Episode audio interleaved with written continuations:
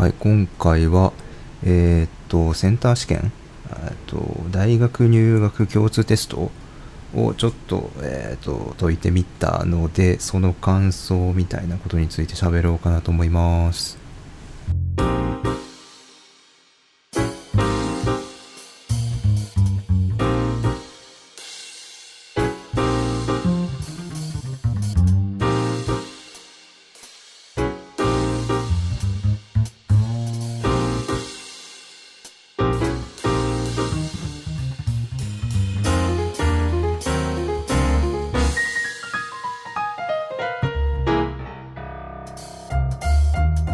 2021年明けましておめでとうございます。えーっと、なんだっけ、コーヒー豆ラジオのお時間です。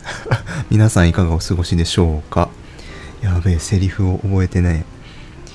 えーっとですね、僕が最後にポッドキャストをアップしたのが去年の9月の18日、あの、ゲイリー・ピーコックが、あの、亡くなった時か、そうですね。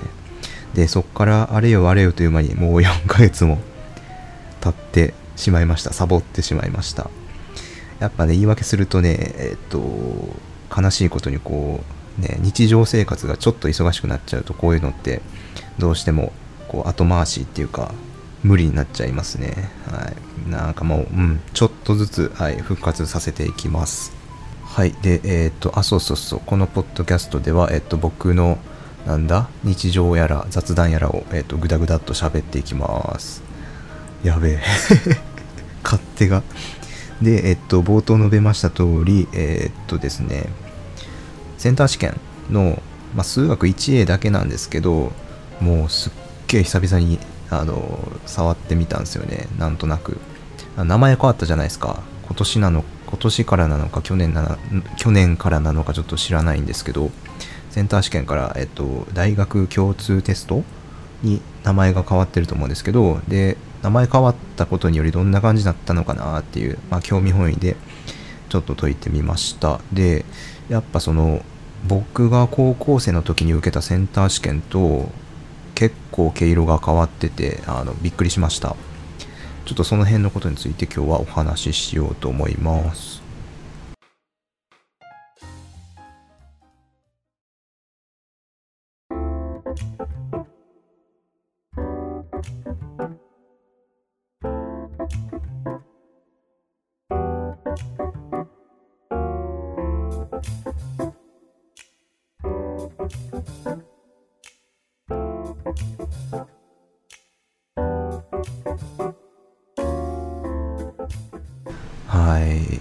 とね、数学の 1A だけちょっと解いてみましたよ。で、そうですね、印象はだいたい3つぐらいかな、大きく分けて受けました。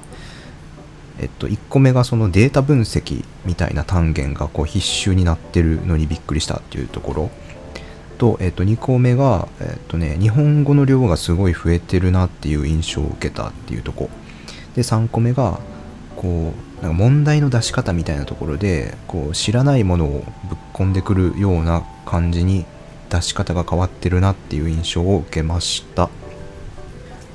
ちょっとじゃあそれぞれ、えっと詳しく。1個目の、えっとね、データ分析が必修になってるっていうの。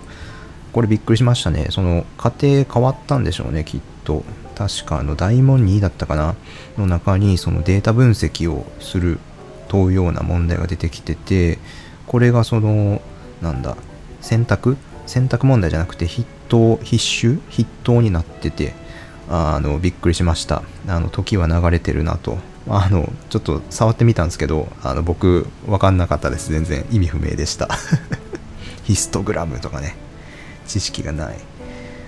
まあなんとなくはね解けたりはするけどね。でそうそうあれあれあの株のロウソク足みたいな図が載ってる問題あたりのとこですね。はいこれ意味わかんなかったです。まああのこれからの時代こういう知識とかが重視されていくんだろうっていうことで、まあ、変わったんでしょうね。数学の 1A の範囲が。はい。まあ多分プログラミングとかもこれからどんどんおそらく身近になっていくんだろうからこういうデータを分析見るやり方知っておいて損はないだろうなとは思います確実に。はい。まあでもこの辺ちょっと自分でもさらっとね勉強しときたいっすよね。なんとなく。ね多分知っといて損はないと思うので。でもまあ今知らないままでもなんとなくいけてるからいいのかな。っていう感想です。はいあのデータ分析必修になったんだっていう。へーっていう感じですね。あとそうそうあのなんだろう。範囲が変わってるっていうとこで言うとあのユークリッドの誤助法を使う問題がこうがっつり出てきててそれもビビりました。誤助法あのね誤助法を使う問題だなっていうのは分かるんですけど俺誤助法の使い方ほぼもう忘却の彼方だったんで 解けなかったですねこれも。はい。これも僕が高校生の頃は多分教科書ではやってないんじゃないかな誤助法って。なんかのチャートかなんか参考書かの隅っこで見たとかそのレベルっすね。あとそうそうなんか試験で使った記憶もないっすね僕ご情報は。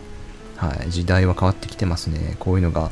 センターあの共通試験に出てくるようになったんだなっていう感じです。そんな印象感想を持ちました。で2個目があのねえっ、と日本語の量がすごい増えたなっていう印象です。あの僕が知ってるセンター試験って特にあの数学の 1A とかだとこう数式とか図形とかがゴリゴリ大量に出てきてで回答もこの数式を埋めていくような回答の仕方をしていくイメージがあったんですけど今年の2021年のそのセンター試験いわゆるセンター試験共通試験ってあの数式の量がすごい減って日本語の量がすごいめちゃくちゃ読む必要があるなっていう印象を受けました。えっ、ー、と、そうそう問題文もそうやし回答その選択肢で選ばせる回答にしたってこう文章を選択させるようなのがゴロゴロあってこう昔と違うなっていう印象を受けましたね。これ結構なんか60分で解き切るの大変じゃないかなって思いました。特に慣れてないとね。あの今回僕 1A だけさらっとやってみたんですけどあの久々でブランクありっていうのを差し引いても結構時間内に解くのしんどそうな印象を受けましたね。多分問い1から、まあ、問い4までずっとノンストップでダーって進めていけないと60分では厳しいんじゃないかなと思いました。でえっとラストがえっと知らないものぶっ込んできてるなっていうのがこれがねそのさっきの日本語増えて、えっと、読む量が増えてるっていうのにもちょっとつながるんですけどえっとね大門2だったかな？2のあのストライドとピッチがどうのこうのみたいな陸上の選手が短距離でストライドとピッチっていうのを導入してみたいなあの問題ですね。こうセンター試験のイメージってなんだろうな。数学だとあのこれは二次関数の問題とかうん、ここれは図形の問題とかこれはなんとか定理を使う問題とかなんかそういうイメージそういう出題のされ方をしてたイメージなんですけどその印象が変わりましたね。あの問題文の中で例えばこれで言ったらストライドとかピッチとか言葉とかあとはそのストライドを表す数式とかが、えっと、問題文の中でいろいろ定義されて、まあ、それを初めて見るわけですよね。問題ぶち当たった時に。初めて見た定義を理解してでそれ使って解かないといけない問題になってるなっていう印象です。なんだろう、うん、出し方変わってんなっていう気がしました。だからそのなんだろうな。図形とかうんとりあえずこの定理使って値出してみましたとかが通用しづらいんかなって言ったらいいのかな。難しいですね、言葉にするの。まあ、とにかく問題の出し方が変わってるなっていう印象を受けました。うーん、考えて解くっていうことになってんのかな。僕はそんなに、あの、初見でもそんなんだろうそこまでストレスなく進めたんですけどあれ高校生だと結構大変なのかな解くの。わかんないですね。あのあるじゃないですか。あの数えっ、ー、と大学の範囲までやってると結構なんだろうさらっといけるけど高校までだとちょっとみたいな。でななんかそのあの問題の形式にもなんかなんとなくそれを感じましたね。あの中身がっていうよりは形式がっていう感じですね。まあでもあれ書いてあることそのままやるだけだからそこまでなのかな。はいっていう印象です。はい。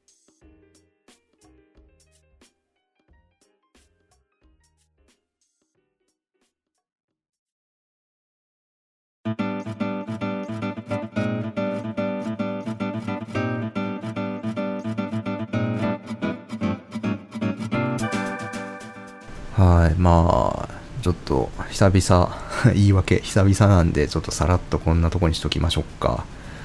えー、っと1 A だけまあ触ってみたんですけどやっぱね数学の公式すごい忘れてましたね。あの解けるけど公式の細かいとこを忘れてるみたいな感じでした。だからあの公式求めてとか求めながらとかあと日本語多すぎたっていうのもあって全然時間内には終わらずでしたね。何点だろう。まあ大体やってたか。書いたとか1個だけ見せてたのかな。っていう感じでしたね。はい。ああでもそういえばなんか俺センターの1週間前になんか交通事故あったな。なんか現役の時現役っていうか高校生の時。なんか思い出したな。なんかあのセンターの僕1週間前ぐらいに本屋でセンターの過去問買って自転車で帰ってたんですよ。そしたらこうあの家から300メートルぐらいかな？のところの信号のところでこう車が左折してきた車にぶつかったっていう のがありましたね。センター直前に。あれで確かねそうあのなんだ信号のところでしかもカーブだ曲がろうとしてた車だったんでそんなにスピード多分20キロとかもう出てなかったんじゃないかと思うんですけどあれでチャリがもうボコボコになりましたね確か。あ次の日からもう乗れないとても乗れないような状態にチャリがなったな確か。なった記憶があります。でねこう左から僕なんだろう前から左斜め前から車が来てでその車がこう左折してくるんですよ。でに当たったんですけどこう左から車が当たってきたんだけどで僕もその当然右側にこう倒れていったけどなんかこう体をこうくるっと回転して左肩から地面に落ちたんですよね。あの時確か。そう。え？左に倒れたんかな？いやそんなことないよな。うん。右側に倒れたはず。で右側に左肩から倒れたはずですね。どんな倒れ方したんやろな。でね確かこう事故の直後ってあなんかその通りすがりの人がこう警察とかに呼んでくれたりしたんですけど事故直後ってその左肩こう地面にバーンって打ちつけたけど全然痛くなかったのにこう、まあ、警察のあれやこれやとか親が来て警察が来てで警察のあれやこれやが終わって家帰ったらすっげえ痛み出してなんかそう家帰ってすぐなんか病院行った親に連れてってもらった記憶がありますね。多分あれなんかアドレナリンとか出てったんでしょうねきっと。って思ってます今のところは。あの今振り返ると。まあでもね骨とかには異常がなくて幸いでしたね。ただまあ左肩はもう全く動かせなくなりました。でもそっか、あれ左肩で良かったのか、今思うと。右肩だったら多分、1週間後のセンター影響出てたでしょうね。危な。ね、受験って高校生にとって一大事ですからね。はい。左肩で良かった。幸い、あセンターは、あの、当時は、うまいこといきました。はは。っていうね。